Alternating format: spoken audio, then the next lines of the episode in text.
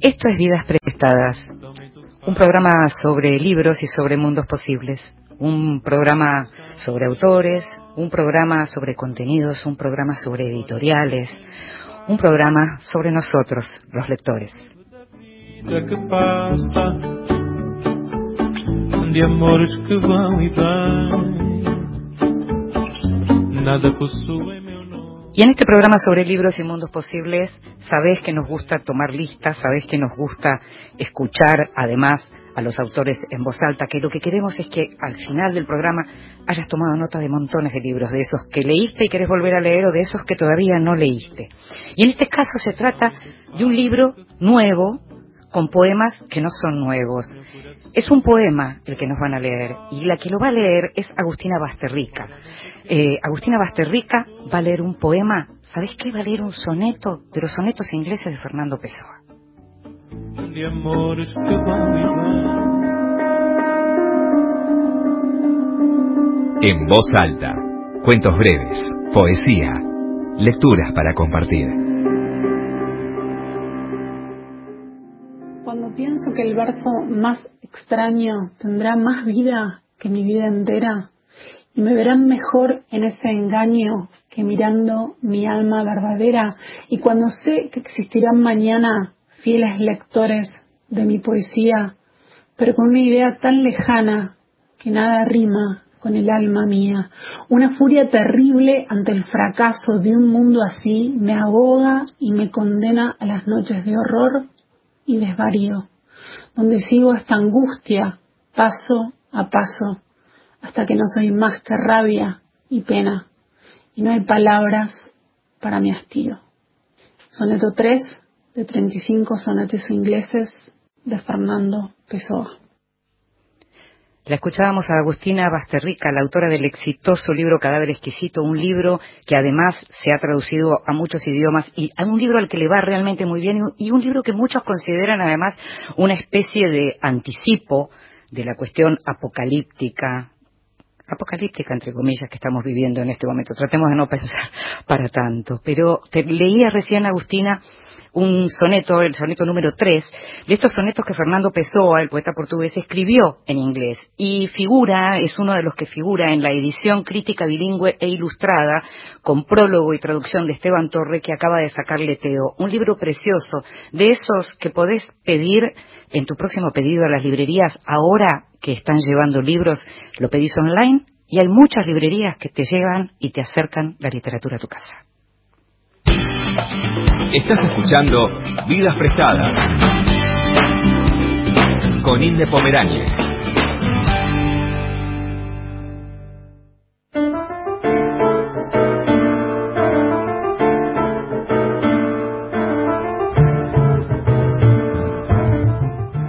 Y te lo veníamos anunciando en las redes. Hoy va a conversar con nosotros en este momento en vivo, porque estamos saliendo del estudio mayor de Radio Nacional por la situación que todos conocemos. Habitualmente este programa, históricamente este programa se grababa, pero ahora estamos saliendo eh, directamente en vivo de Radio Nacional y sabés que igual, si no lo podés escuchar ahora, lo vas a poder escuchar a partir de mañana en la página de la radio o como podcast en alguno de los soportes que tienen este formato. Y te decía que te veníamos anunciando una conversación linda con la que tenemos muchas expectativas y es una conversación con Eugenia Almeida, esta autora cordobesa, esta periodista y escritora cordobesa, autora de novelas, autora de género también, de novela policial y autora de un ensayo precioso que se llama Inundación, del que también vamos a estar hablando. Gracias Eugenia por estar ahí. ¿Cómo estás? ¿Qué tal, Inde? Muchas gracias a vos por la invitación. La verdad que es, es un gusto finalmente poder encontrarnos, aunque sea así a la distancia, para charlar un rato. Mira, te diría que hay un punto en donde esto que está pasando también nos ayuda, porque el año pasado varias veces habíamos querido invitarte, tu venida a Buenos Aires no siempre coincide con las posibilidades, y en cambio ahora, fíjate vos, esto de, de poder volver a hablar por teléfono, además, ¿no? Sí, la verdad es que es extraño cómo este tiempo ha reflotado algunas cosas y ha, y ha provocado algunos cambios, digo, para, para buscar otro tipo de encuentros que habíamos como, como pospuesto un poco. Está todo tan cambiado que hay que me parece a mí parar y, y mirar alrededor, ¿no? Cómo, cómo son ahora las cosas y cómo van a ser en el futuro. ¿Dónde vivís exactamente, Eugenia? En Córdoba, en la ciudad de Córdoba. Ah, vivís en la ciudad. Sí. ¿Cómo la estás llevando? ¿Cómo, cómo estás llevando vos? ¿Vos sos de las escritoras que está pudiendo escribir, de que no está pudiendo escribir, que no se puede concentrar? No, yo soy de las que no están pudiendo Mm, escribir.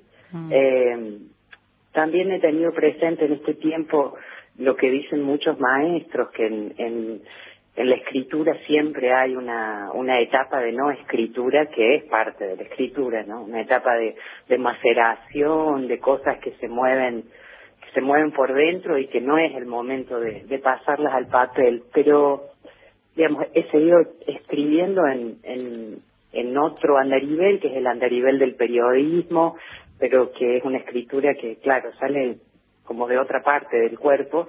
Eh, eso sí lo he seguido haciendo, eso es lo que lo que pone la comida sobre la mesa. Y hay un pero- oficio, y hay un oficio además ahí, ¿no? Sí, hay, hay otra cosa. Me Mm. parece que hay otra cosa en relación también a los tiempos, a los Sí. pedidos, a la propia exigencia con eso. El periodismo siempre eh, implica eso, términos cerrados de tiempo, de espacio.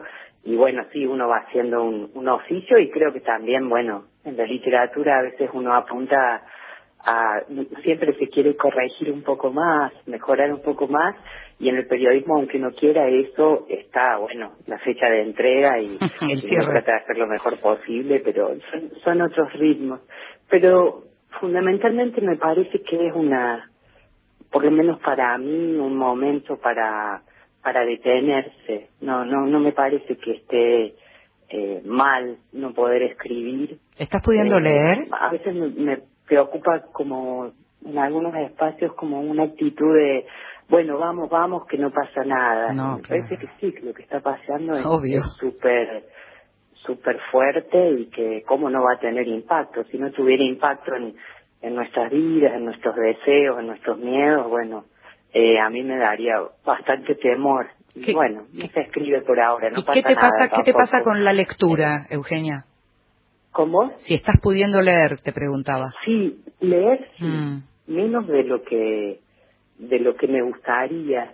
Mm. Eh, yo también trabajo en docencia y Sí. el pase al plano virtual ha implicado muchas más horas de trabajo para los que no somos muy muy millennials. Mm. Eh, entonces tengo la misma el mismo trabajo pero mayor carga horaria. Entonces no, he podido leer todo lo que quisiera, pero sí he, he leído y he leído libros lindos en estos días. Ahora estoy justo leyendo La hermana menor eh, sobre Silvina Ocampo. El libro de Mariana, Mariana Enríquez. Sí, de Mariana Enríquez y estuve leyendo hasta hace unos días la recopilación de, de poemas de, de Juana Viñosi que hizo Adriana Hidalgo. Divinos esos poemas, los poemas, los primeros poemas. Son, no, son los últimos. Eh, perdón, Eh, sí, sí, sí, de exacto. Novísimos. Exacto, sí, Son sí. los que escribió Sí, en, sí, sí. en el último tiempo. Así es. Nada, eso me encantó. Mm. Me gustó mucho ese libro. Mm. Y después algunos ensayitos, que es algo que me, me gusta mucho leer. Digo Ah. ensayitos, efectivamente, no son para nada. No minimizando, menores. claro, claro. Vos sabés, eh, eh, tengo anotadas algunas cosas, algunas notas que tomé de algunas entrevistas que te hicieron, en donde, por ejemplo, una de las cosas que señalas es la lectura es una forma de la escritura, decís. Sí, claro. Y, y, a, y a la inversa también. Eh, la lectura es una forma de la escritura y la escritura es una forma de la lectura. Ahí hay algo que está súper súper trenzado, ¿no? Trabajan, es que es casi como una tijera, trabajan juntas esas dos cosas. Eh, Mm. mi, mi problema en, en relación a la escritura es que me gusta mucho más leer que escribir. Entonces, siempre que, que escribo, una parte de mi cabeza está diciendo, bueno, podrías estar leyendo. Ahora, Eh, en, en tu último libro, este ensayo, este libro tan difícil de catalogar en términos de género, una cosa que es interesante para contarle a los oyentes tiene que ver con que vos transitas distintas formas de la escritura, como veníamos hablando, no solo porque transitas el periodismo y la literatura, sino que dentro de la literatura transitas la poesía, transitas la novela, transitas la novela de género y transitas el ensayo a la manera de este libro precioso, Inundación, el que además le fue muy bien porque muchísima gente lo recomendó el año pasado, fue uno de los libros elegidos como libro del año. Y hay un capítulo, es una especie de, uno podría decir que es algo así como, como un diccionario personal, un alfabeto personal, dice acá el libro, en relación a la literatura, a la escritura y a la lectura. Y en un momento hablas de un conjuro, un conjuro que tenés cuando no podés escribir y repetís como mantra, decís el nombre de Japrisot. ¿Quién es Japrisot? Eh, bueno, Japrisot es un escritor francés eh, que en, algún momento tuvo, él, tenía una vida como, como empresario y tuvo un, mal momento, no me acuerdo si quebró la empresa o, eh, pero había quedado muy endeudado. Él ya venía escribiendo novelas, pero pero era como una cosa paralela de su vida, de lo que vivía era de ser empresario y en ese momento, ante la desesperación, llamó a, a un amigo que conocía, una persona que conocía que era editor y que editaba novela negra, polar francés, novelas policiales, de suspenso, y, y le preguntó cuánto pagaban más o menos por una novela y este esta persona conocida le dijo cuánto pagaban, entonces él se fue a la casa y escribió en una semana una novela, la llevó, le, encantó, le pagaron y cuando él vio que realmente le habían pagado, volvió a la casa y en una noche, eso dice la leyenda, en una noche escribió otra novela para ir al otro día a cobrar eh, otra vez esa cantidad de dinero y con, con eso salía de sus apuros. Y esa novela que escribió en 24 horas eh, se llama Trampa para Cenicienta, es una novela policial muy impresionante porque es una de esas novelas policiales que se salen un poco del género, se parece al, al, a los policiales psicológicos de, de George Simenon mm. en el sentido de que lo que hay para descubrir es un eje importante, pero lo más interesante es eh, la psicología de los personajes. Y bueno, hay un personaje ahí que se despierta en una, mujer que se despierta en un hospital totalmente quemada y no se acuerda quién es y tiene que reconstruir quién es en función de lo que los demás le dicen que mm. ella es, porque ella no recuerda nada. Es un libro increíble y mm, lo escribió en eso, en 24 horas y a veces, bueno, yo, yo lucho con esa cuando nos agarra ese momento de no de no poder escribir eh, es como que me muestro a mí misma esa carta. Digo bueno ya pisó volvió a su casa y escribió una novela. ¿qué estaba pensando eh, en en hacer algo extraordinario no fue e hizo. Lo que hizo finalmente se convirtió en, en extraordinario porque un novelón pero pero no estaba su su ojo puesto en eso. Su ojo estaba puesto en tengo que escribir una novela. Necesitaba comer, digamos. Claro, necesitaba comer y, y me parece que tenía la, la disposición del, del artesano, ¿no? De, de la artesana, de, de la obrera, del obrero, de esa cosa de eh, hay algo por delante y quizás mi acción puede puede transformarlo en otra cosa y hay que hacerlo. Que no tiene que ver eh, con el escritor artista, por llamarlo de algún modo. Que de pronto sale una obra de arte de eso pero que no tiene que ver con lo que uno tradicionalmente podría pensar como el escritor más ligado a la cuestión artística en este caso, ¿no? Sí, me parece que también hay toda una una vertiente de, de, de, colegas, digo no actualmente, sino en la historia de la literatura, que, que por ahí participan de una construcción de poder simbólico, bueno, ah, los escritores. Torres de Marfil. La, la musa, tenemos algo especial. Bueno, es un oficio, mm. eh, es un oficio, tiene que ver con, con, trabajar, con buscar herramientas y, y, y, con romper esa idea de que hay que tener algo especial para escribir. Yo creo que no, creo que todos podemos escribir. Eh, depende, claro, la la intensidad del deseo que uno ponga en juego ahí, pero y el esfuerzo y el trabajo, pero no tiene que ver con otra cosa. Por lo menos digo, lo digo para los escritores con los que entre los cuales yo me puedo sentir incluida, que, somos escritores quiero decir, normales, yo no, me considero un genio, quizás no, no me animaría a decir esto de Margarita Duras, mm. pero bueno, cada, cada mil de nosotros o cada cien mil de nosotros hay alguien que es un genio. Mencionas a Duraz y justamente su libro Escribir fue un libro que tomaron muchos para como como una especie de digamos de antecedente de lo que puede ser inundación y estamos hablando de lo que es escribir y, y vos en algún momento decís que escribir es, escribir es como soñar y en otro momento decís que para tus novelas para quien nos está escuchando, podemos contar que tu primera novela, El colectivo, es una novela que, fue premiada y que fue traducida al francés, igual que el resto de tus novelas. Está El colectivo, está La pieza del fondo, está la última que es La atención del umbral. Y hablas de fotos y decís, lo primero es una foto y cuando se empieza a mover esa foto, empieza, empiezo a escribir la novela o algo así. ¿Cómo es eso? Eso es eh, literalmente así. yo no, no, siento que trabajo con ideas, eh, sino con eso, con una imagen que aparece de golpe y se, se me impone, no sé, como a, otro se le ocurrirá una idea o como a un poeta se le ocurrirá un, verso que suena bien.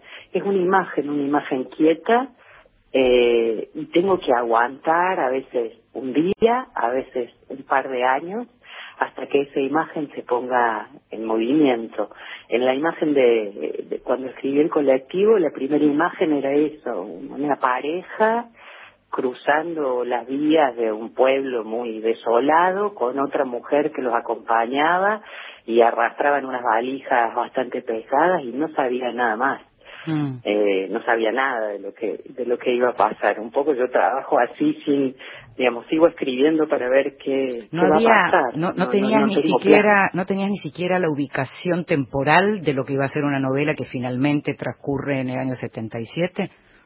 No, fue bastante, fue bastante horroroso eso, porque eh, yo iba escribiendo y en algún momento un, un personaje le dice al otro, no sé, le, le, comenta una cosa y el otro le contesta, pero por favor, si estamos en 1977, hmm. como si yo ahora me dijeran no tengo teléfono celular y yo dijera, por favor, estamos en 2020. Hmm. Y cuando escribí 1977 dije, no, no, no, no, no, no, no podría ser otro momento, porque eso me ponía, bueno, de frente a una época que se me empezó a ocurrir por qué en la novela pasaba lo que pasaba. Mm. Eh, y, eso es algo que a mí me interesa mucho, cómo los, los temas que nos ocupan, que nos conmueven, que nos sacuden, se hacen presentes en la escritura, eh, aunque uno no los planee. Yo, yo nunca hubiera no me hubiera animado a decir voy a escribir una novela ambientada en la dictadura.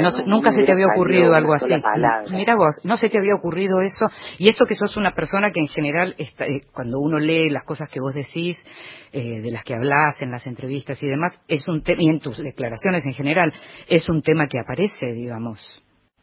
Claro, es un tema que aparece muchísimo. Quizás por eso no me, no me hubiera animado a, a, a escribir sobre eso, por, por el miedo a la altura, cómo, como a la altura del tema, ¿no? cómo tratar eso, cómo hablar de eso que uno no le puede poner palabras, que es como el horror, eh, y sin embargo, bueno, te viene a buscar, ¿no? Aparece en una novela que yo consideraba que estaba hablando de otra, cosa. Y mm. lo, mismo pasó después con la atención del umbral, no transcurre durante la dictadura, pero tiene restos de la dictadura. su argumento un cruce mm. con la mano de obra desocupada. Exacto, que, en realidad está muy ocupada. Que sí, que está bastante ocupada. Ahora vamos, ahora vamos a hablar de la atención del umbral, pero lo, último que te quiero preguntar en, en, esta parte de la conversación, y ahora vamos a escuchar un poquito de música, ¿hay algo, vos decís que no pensabas escribir sobre la dictadura y que en realidad pensaste que estabas escribiendo otra cosa? ¿Hay algo en, en esa novela El colectivo que por algún motivo a mí me recuerda a Nadie Nada Nunca de Juan José Saer. Qué bueno, qué bonito. te recuerdo ese libro. ¿Cómo te llevas eh, con Saer? ¿Te gusta Saer como autor? Sí, me gusta. No no he leído todo lo que quisiera de él. Es una de esas deudas pendientes, pero claro, lo que he leído me gusta mucho. Eh, yo siempre trato como de, después de escribir, desmenuzar un poco dónde están las huellas de los escritores que, que me marcan. Y sabes que siempre me es muy difícil y muchas veces eso viene de la lectura de otros comentarios como el tuyo cuando alguien te dice me hizo pensar en esto me hizo acordar esta película me parece viene por ahí pero seguramente sí todo lo que lo que he leído y me ha y me ha tocado y me ha hecho huella eh, sigue por ahí trabajando, ¿no? Es el clima y es la prosa, pero vamos a seguir enseguida. Te invito a que no te vayas, por favor, ¿sí? Perfecto. I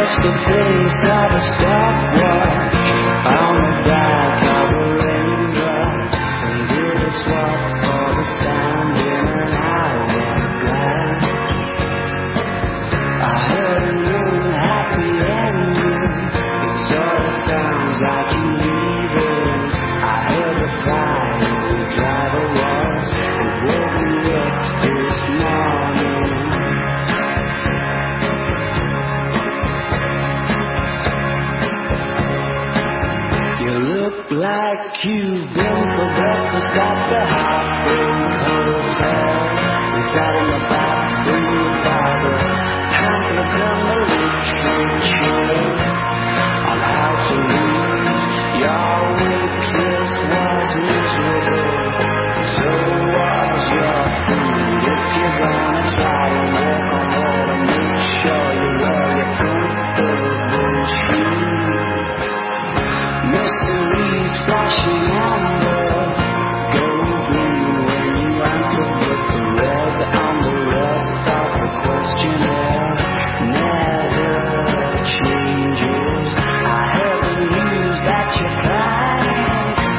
you.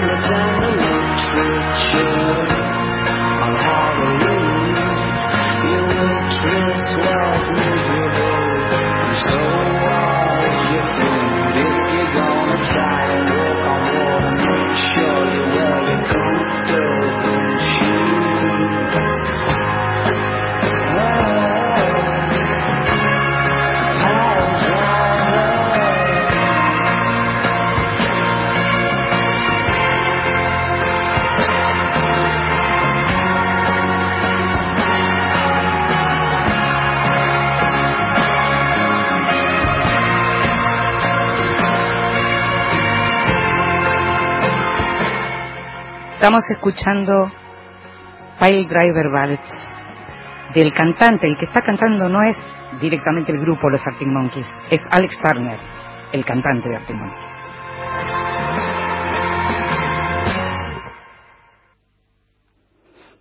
Escuchábamos entonces, te decía, un tema que me encanta, que se llama Pile Driver Ballads, y mm, es un tema que no elegí directamente yo, que eligió uno de mis hijos, mi hijo menor, que es fan de los Arctic Monkeys.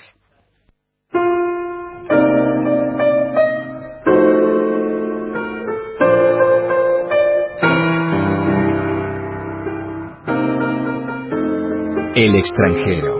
Libros de los que se habla en el mundo. Me gusta escuchar lo que me cuentan, me gusta escuchar lo que leen otros, lo que escuchan otros. Me gusta leer lo que leen los que quiero y me gusta escuchar lo que escuchan los que quiero. Y por eso este programa es así como una especie de, de gran sopa de lecturas y de música y de comentarios que tiene que ver con seguramente la curiosidad del periodista. Y esta semana, justamente, leyendo diarios de afuera, en este caso el país de Madrid, leí un artículo de una autora francesa que me impresionó mucho como texto, porque la columna era realmente muy buena.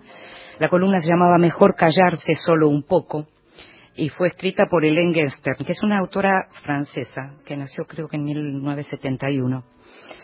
y que decía que el confinamiento no la afectó como escritora, sino como ser humano. Y bueno, empezaba la columna súper bien escrita, como te decía, traducida naturalmente, súper bien escrita contando cómo a muchos autores les pidieron diarios de la peste, cómo les pidieron que escribieran, cómo rápidamente los distintos medios salieron a buscar grandes plumas para que contaran cómo estaban pasando la cuarentena, el confinamiento, la pandemia, qué pasa con este mundo, cuál es el mundo que viene. Y ella decía que ella no le pasaba nada, que ella no, no tenía nada para decir, que incluso buscó ocuparse de algo de eso y que francamente ella como una, como una persona común lo que le pasaba era lo mismo que le pasaba a la mayoría de la gente que se encontró de pronto haciendo cosas que habitualmente no hacía, como limpiar, cocinar y demás. Sin embargo, sobre el final del texto, que como te digo es buenísimo, eh, sobre el final del texto cuenta que algo sí le pasó y que le pasó en realidad eh, como escritora y que no le pasó con la escritura, sino con un libro. Le pasó con un libro porque justamente cuando estaba por publicar su último libro, que se llama Armen o Armand, no sé cómo se pronunciará bien en francés, ese libro tenía que salir y justo decretaron la cuarentena y el cierre de las librerías, con lo cual su libro, Armen, no pudo salir. ¿Qué es Armen? Un libro que saldrá en algún momento, pero que a ella la afectó personalmente no poder ver ese libro en la calle con todos los años que había trabajado en él, es una biografía de un poeta armenio, Armen Lubán, eh, en donde ella trabajó muchos años en archivos y también con fuentes, y es súper, súper interesante quién fue Armen Lubán porque nació en Constantinopla en el año 1903, nació con el nombre de Janur Kerestigian. Murió en 1974, llegó a París en 1923, es decir, que atravesó eh, todo lo que tiene que ver con el genocidio armenio. Em, llegó, te decía, en el 23, murió en Francia después de haber pasado durante muchos años por muchos hospitales, muchas internaciones, porque lo que tuvo fue eh, algo que se llama tuberculosis ósea o mal de Pot, tuberculosis vertebral. Estamos hablando de Armand Louvain, que nació como Janur Kerestigian, y Armand Louvain es un nombre que eh, se puso varios años después cuando empezó a escribir en francés. Él antes escribía en armenio, siempre figuró en sus documentos como refugiado de origen armenio. Esta semana, por otra parte, se cumplió un nuevo aniversario, el 24 de abril, todos los 24 de abril, la comunidad armenia recuerda el genocidio armenio porque es ese día, en el año 1915, cuando empieza la primera deportación de lo que entonces era el Imperio Otomano. Entonces Lugan, que vivió eso y que llegó a Francia y que estuvo enfermo toda la vida, hizo fotografías, fue un gran fotógrafo, fue un gran poeta también y sobre todo estaba muy conectado con todo lo que era el, universo intelectual de esa época en Francia. en el libro, eh, esta autora eh, lo que hace es recuperar la historia de él y lo que hace también es contar cómo fue la vida de él eh, a través de cartas cartas que se escribía sobre todo con una mujer que se llamaba Madeleine Follin, que era hija del pintor religioso Maurice Denis y esposa de un poeta, Jean Follin, y ella misma era pintora aficionada. Ella misma, si hubiera escrito, sería para nosotros una de nuestras escondidas, como, como solemos, eh, como hablamos normalmente de esas escritoras que la historia de algún modo se fagocitó. En este caso, entonces, el libro Armen, que te decía, es un libro que todavía no salió, pero que va a salir y que cuenta la historia de este poeta. La autora es Hélène Genstern y este hombre que escribió tanto y que sobre todo, digamos, dejó esta historia que en este momento tomó esta mujer, hay una cita muy linda que aparece en un texto de ella y que dice, en un país lejano solo la esperanza llega a la cita. La vida, la vida de él, la vida de este autor, fue una vida profundamente marcada por la pérdida.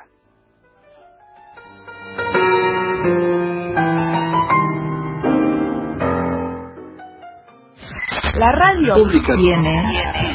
La radio pública tiene.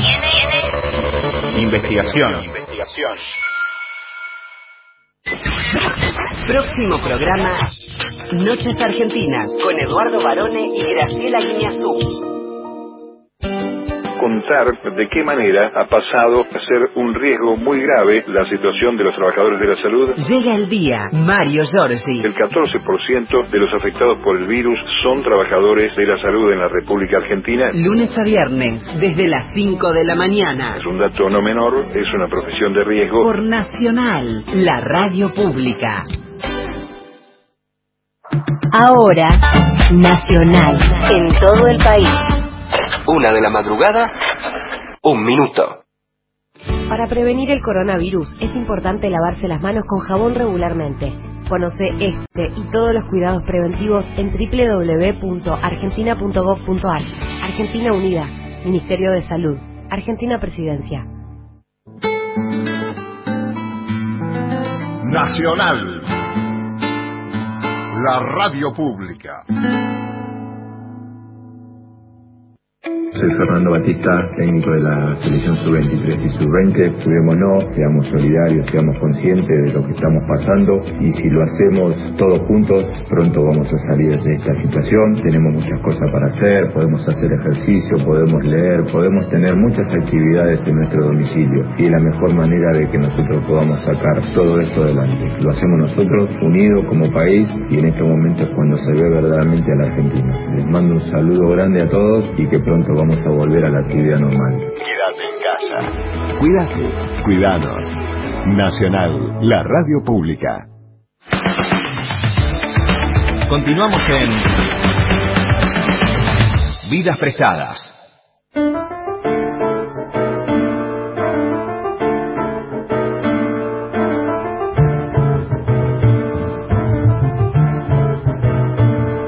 Y seguimos, seguimos en Vidas Prestadas, un programa sobre libros y sobre mundos posibles y estamos conversando con Eugenia Almeida, ella está en Córdoba, ella es cordobesa, vive en Córdoba y esta posibilidad de hablar por teléfono con una autora como Eugenia es algo que valoramos muchísimo porque nos gusta mucho lo que hace. Estábamos hablando hace un ratito de Inundación, el lenguaje secreto del que estamos hechos, eh, publicado por Ediciones Documenta, una editorial chiquita y muy, muy eh, exquisita, cordobesa. Y ahora vamos a hablar, Eugenia, de La Atención del Umbral, que la mencionábamos recién como tu última novela, que es una novela policial. ¿Querías escribir un policial? Eh, no, no estaba inicialmente en mis planes, pero como hablábamos recién, a veces algo que trae la escritura se se, se impone solo. Sí. Supongo que recién hablamos de la dictadura como tema. Sí. Eh, en este caso fue un género que yo eh, amo mucho, que me gusta mucho leer, así que, bueno, apareció en términos de, de un policial un poco más duro, porque mis otros libros tienen al- alguna, mis otras novelas, digo, tienen Sí. alguna línea de, de misterio, de, Claro. de enigma, digamos, Sí, pero no de, de, de policial policial. Más negro. Mm. Más negro, sí, y... Y, Y más directo negro de pronto, y ¿no? Y más, oscuro. y más directo, ¿no? Con capítulos como más directos, como mucho diálogo, como una cosa de, que en ese sentido, bueno, no, no casualmente el protagonista es un periodista, hay una redacción, tiene otro ritmo, diría, ¿no? Sí, tiene, a mí el tema de los diálogos es algo que me, que, que me gusta mucho trabajar. Eh, La oralidad. que- Mm. Sí, y el modo en que la gente habla, cómo se dicen las cosas, qué, qué es lo que se pone en juego ahí, como una cosa más, más, más teatral, más de, de puesta en escena, ¿no? Una literatura que más que, que explicar, eh, muestre.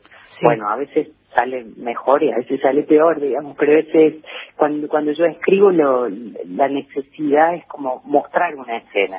Sí, sí, yo, yo- es, es cierto que aparecen los diálogos y aparece estas escenas como vos señalás en las otras novelas también, pero en esta me parece que hay una cosa ultra directa y que tiene que ver con el género, o por lo menos así lo vi yo, eh, me, me dio esa sensación que, que, que golpea de una manera diferente y si bien uno puede leer el- el- lo que tiene que ver con la narración, siempre hay un resto de poesía en tu narración, incluso en este caso que se trata de una novela de género, pero los diálogos acá tienen una cosa de impacto que me parece que, son diferentes.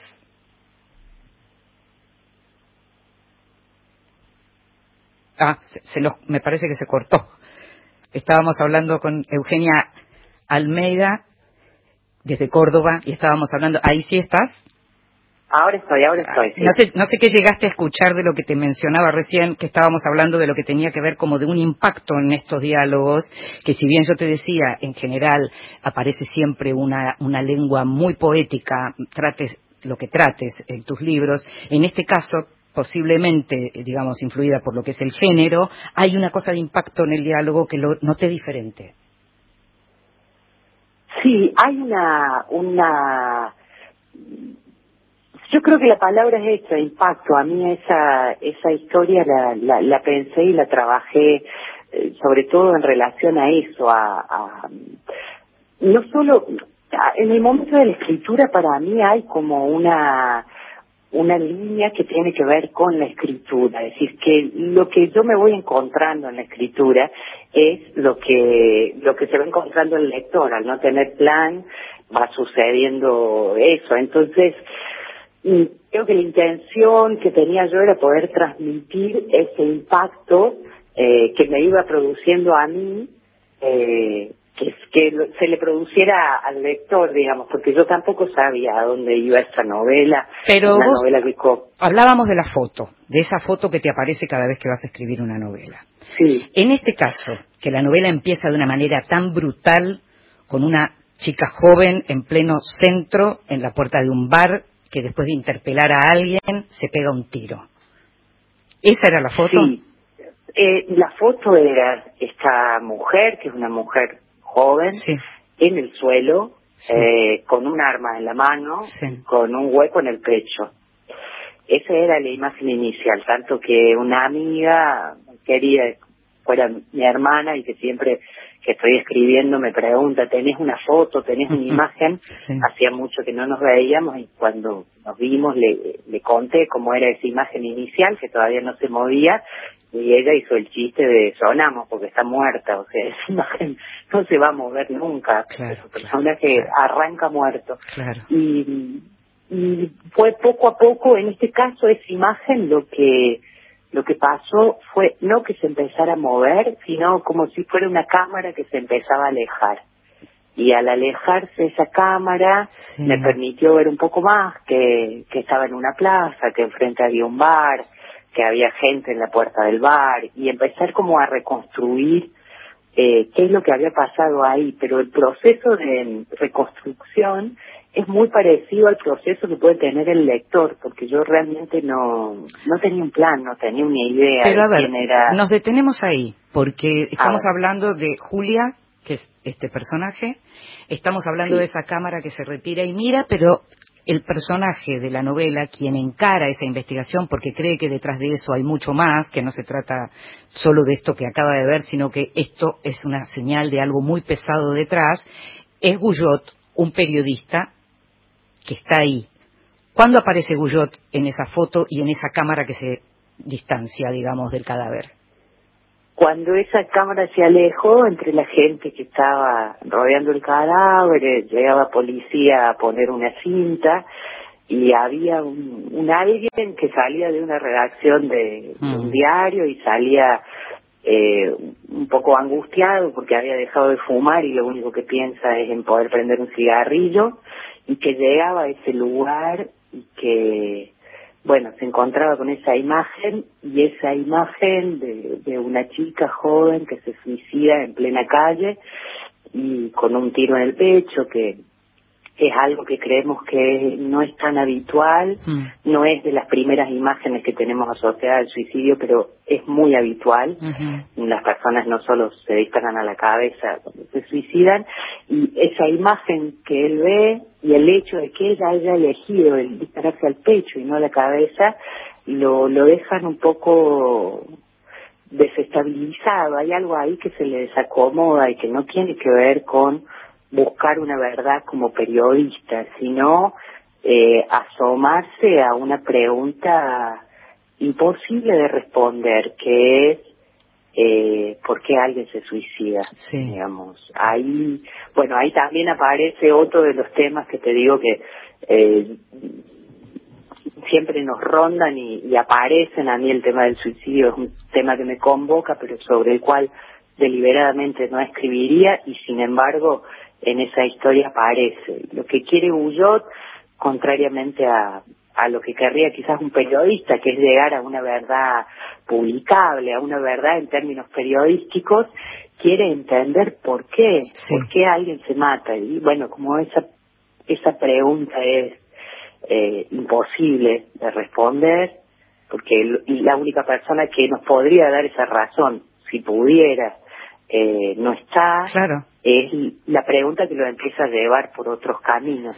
Bueno, lo lleva incluso a los papeles de esa persona, ¿no? Empieza como a, tratar de entender a partir de, de todo lo que busca, de lo que encuentra en papeles y de lo que encuentra en papeles en, en, hemerotecas y de lo que encuentra en algunos relatos también. Todo eso está realmente súper, súper bien contado en esta novela La tensión del umbral que, que me sorprendió, te, digo de verdad, las otras novelas yo las había leído en su momento y demás, pero el manejo de la tensión y del género el modo en que aparece además la psicoanalista, que me parece que en, otras novelas había una psiquiatra, pero acá el personaje de la psicoanalista, de Vera, eh, y los vasitos de vodka, y los diálogos, y cómo se va desenredando la historia, la verdad, Eugenia, me, nada, me encantó, me la devoré, me encantó, me parece una novela fabulosa fabulosa. Bueno, te agradezco mucho esa lectura. Eh, yo hay algunas cosas en relación al género que, eh, digo, lo voy a decir públicamente. Tuve una una preciosa conversación con, con Fernando Fagnani, que es mi editor, de Medaza, eh, que cuando terminé la novela y, la envié, digamos, la mandé a Buenos Aires y eh, Fernando la vio, en un momento me llamó y me dijo, eh, sería bueno que, que habláramos. Y yo para mis adentros dije, bueno, la novela no le gustó porque porque además me dijo, sería bueno que habláramos, venite a Buenos Aires. ah, bueno. tengo que ir a Buenos Aires a hablar de la novela. Es muy serio. todo mal. es muy serio. Claro, entonces bueno, me hice una copia en papel, la imprimí, me fui a Buenos Aires eh, y eh, fui a la editorial y entonces, bueno, él me invitó a su oficina, nos sentamos a tomar un café. Yo tenía la, pila de, hojas impresas en mi mochila para sacarla y, empezar a ver lo que podía ser un, un desguace. Y, y Fernando me dijo, bueno, me dice, vos estás escribiendo el género eh, y tenés que ser muy respetuosa del género, conocer muy bien las reglas. Eh, y entonces me hizo tres observaciones mínimas, pero hiperpoderosas. Sí. Eh, hablamos, no sé, 40 minutos. Yo anotaba como loca todo lo que él me decía. Eh, pero que eran eh, realmente una de las cosas era que no podía haber nada gratuito, que en un policial no podía haber ninguna cosa suelta, que sí se permitía en otra novela, no sé, un personaje que pasa y no vuelve a pasar, un auto que está estacionado en la esquina, pero eh, él me decía, si está estacionado en la esquina el lector está esperando, ¿quién tiene que cerrar, claro. En este auto? Claro. Eh, otra cosa era que, y eso me encantó, que no todos los personajes merecen tener voz cuando me dijo eso yo me quedé pensando que era, y él me explicó, bueno, me dice, hay muchos personajes, pero tenés que elegir a quién le das la voz. Hmm. Eh, y me hizo otro comentario más sobre los diálogos y hmm. lo que se intercambiaba ahí. Y me terminó de decir eso, yo le dije, buenísimo, Fernando, eh, porque él me dijo, bueno, tengo una reunión ahora. Le digo, ¿cuándo seguimos? No, no, me dice, ya está. Eh, y yo me quedé helada, mm. porque dije, yo estaba dispuesta como a discutir un montón, eh, y con lo que él me dijo, volví a Córdoba y el cambio no era muy grande en la cantidad, porque fue sacar dos páginas de un lado, ajustar un diálogo, apretar otro, pero era una cosa mínima. la novela mejoró muchísimo, pero mm. muchísimo. Mm. Y ahí, digo, también es interesante valorar esas miradas que vienen de afuera, que puede ser una clínica, que puede ser un colega, y que cuando uno tiene buenos editores. Bueno, eso claro, y cuando tenés un editor, el mismo editor que viene siguiendo tu obra, ahí, y conoce hasta dónde vos podés también. Sí, perdón, yo digo como muy bajito, por eso a veces te piso, perdón. No, digo que, también el editor que te conoce y, y que te sigue, sabe hasta dónde vos podés, sabe qué puede pretender de vos, a eso hoy. Sí, en eso ha sido para mí una, una experiencia muy positiva con los editores, con Fernando Fagnani, con Gabriela Alac, En de Córdoba. Documenta Escénicas, Mm. ni hablar, porque, bueno, además somos amigas de toda la vida, pero yo admiro muchísimo todo lo que hace, entonces eh, escucho con mucha atención todo lo que tiene para decir. Eh, con Anne-Marie Metelier en Francia, con Manuel Valente en Portugal. La verdad es que por ahí hablo con colegas y me doy cuenta que he tenido una enorme fortuna en, en materia de editores. Ahora, en Inundación en un momento decís, escribir es quizás una variante singular de hablar solos. Y momentos después decís, quizás eso sea la escritura, un modo silencioso de hablar solos en voz alta. Sí, hay ahí un, una- un juego en ese escrito que, que parte de preguntarse por qué, por qué hablamos solos. Si dentro de nuestra cabeza, por lo menos dentro de la mía, siempre hay una voz que está hablando y hablando con uno mismo. Mm. Eh, ¿Por qué algunas de esas cosas necesitamos decirlas en voz alta? Yo hablo mucho sola y a veces hablo naderías, digamos, no es que digo cosas importantes, me hablo, me, me despierto y digo, bueno, a ver, es un buen día, no sé, digo eh, cosas que, que no tienen un valor muy profundo y sin embargo las digo en voz alta, uso la garganta para eso, entonces es otro tipo de, de, de pensamiento. Y me parece que en la escritura hay algo así también, algo que no se trata solo de el lenguaje corriendo por dentro nuestro, dentro nuestro, sino un algo que necesita sonar afuera, no necesariamente que lo lea otro, pero que necesita convertirse en letra. No sé por qué, pero de ahí esa comparación con, con que quizás escribir sea una forma más silenciosa y más discreta de, de hablar en voz alta. Mm. ¿Te acordás qué fue lo primero que leíste? Eh, no, no así puntualmente, eh, porque leía mucho y muy mezclado y siempre que me acuerdo ya estaba leyendo, era medio mm, medio monstruito. Eh, sí me acuerdo especialmente que mi mamá, que hablaba francés, eh, solía leerme las historietas de Asterix y Obelix, que ella tenía una en francés, entonces eh, ponía mi libro, íbamos siguiendo las viñetas y ella leía en francés y me lo decía en español.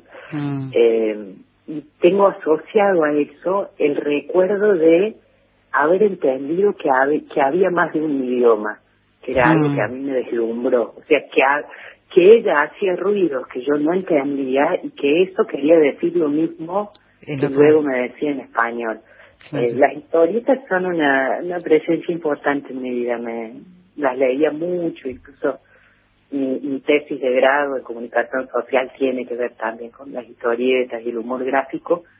Eh, pero no recuerdo así un libro, un libro puntual. Sé que me, me gustaba mucho, mucho, mucho eh, Huckleberry Finn Mm. de, de Mark, Mark Twain. Twain. Mm. Sí, me gustaba Tom Sawyer, pero mucho más me gustaba Huckleberry Finn. Compartimos, como- compartimos esa pasión. Claro, un renegado, más fuera del sistema. Absolutamente. Absolutamente. Eugenia, te agradecemos muchísimo que hayas estado ahí. Eh, teníamos ganas, como te dije, tenía particularmente ganas de charlar con vos y de decirte estas cosas que, que me pasan cuando te leo y que quiero que los oyentes te lean, porque si me pasan esas cosas a mí, creo que a muchos les puede pasar también. Así que te agradecemos muchísimo. No, por favor, soy yo quien, quien te agradece a vos y a la producción por, por el rato de charla y, y especialmente a vos, Inde, por la, la generosidad de tu lectura. La, la verdad es que lo agradezco muchísimo. La seguimos, ¿eh? Te mando un beso. Bueno, un abrazo.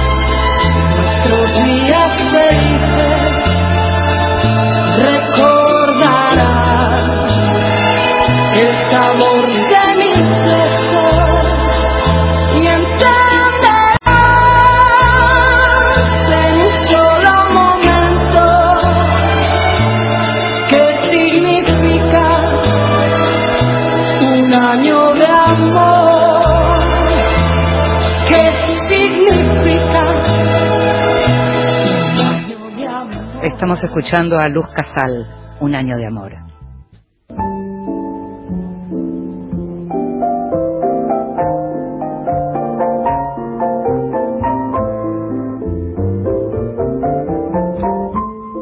Mesita de Luz. Grandes lectores nos cuentan qué están leyendo.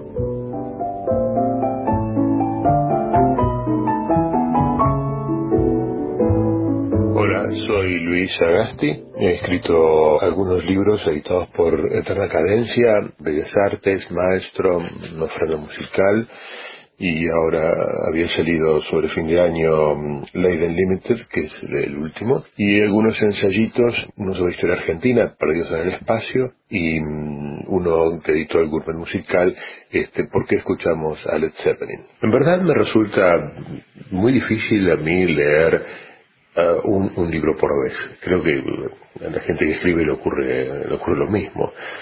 Eh, en, este momento estoy con el de Valeria Luiselli, Desierto Sonoro, que lo, me habían recomendado mucho, y digamos que me, me, me gusta, me gusta, tiene un manejo de la prosa que es, es, notable. Esta chica es una road movie que van de costa a costa, digamos, de Nueva York a Arizona, por ahora van por ahí, y que se vincula con tráfico de niños y con, digamos, este, cuestiones indígenas. Me está gustando mucho, realmente no, no, esperaba, no, no esperaba, pero cuando algo viene con tanta con tanto papel picado uno siempre desconfía, pero realmente es un gran libro.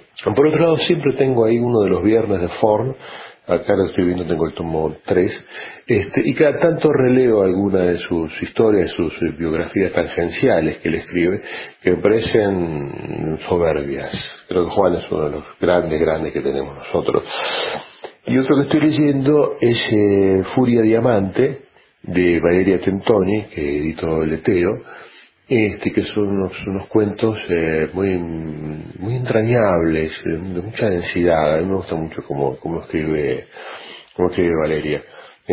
Bueno, por lo pronto, digamos, en, en, en, la mesa de luz, que uno siempre tiene un montonazo de libros, este, como una compañía nocturna, estoy, estoy con esos tres, pero bueno, básicamente leyendo el de Luis Eli y el de Valeria.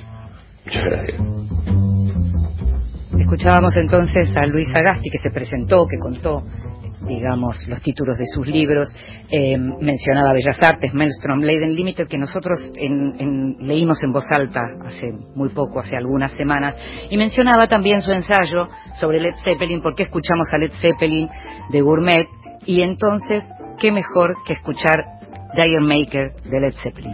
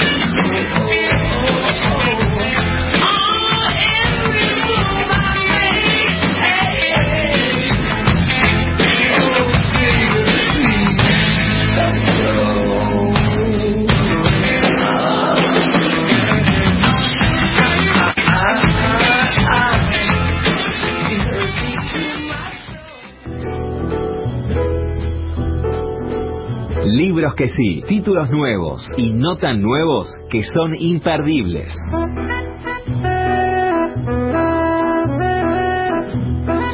Y pasamos de Led Zeppelin a contar algunos libros de esos para seguir anotando.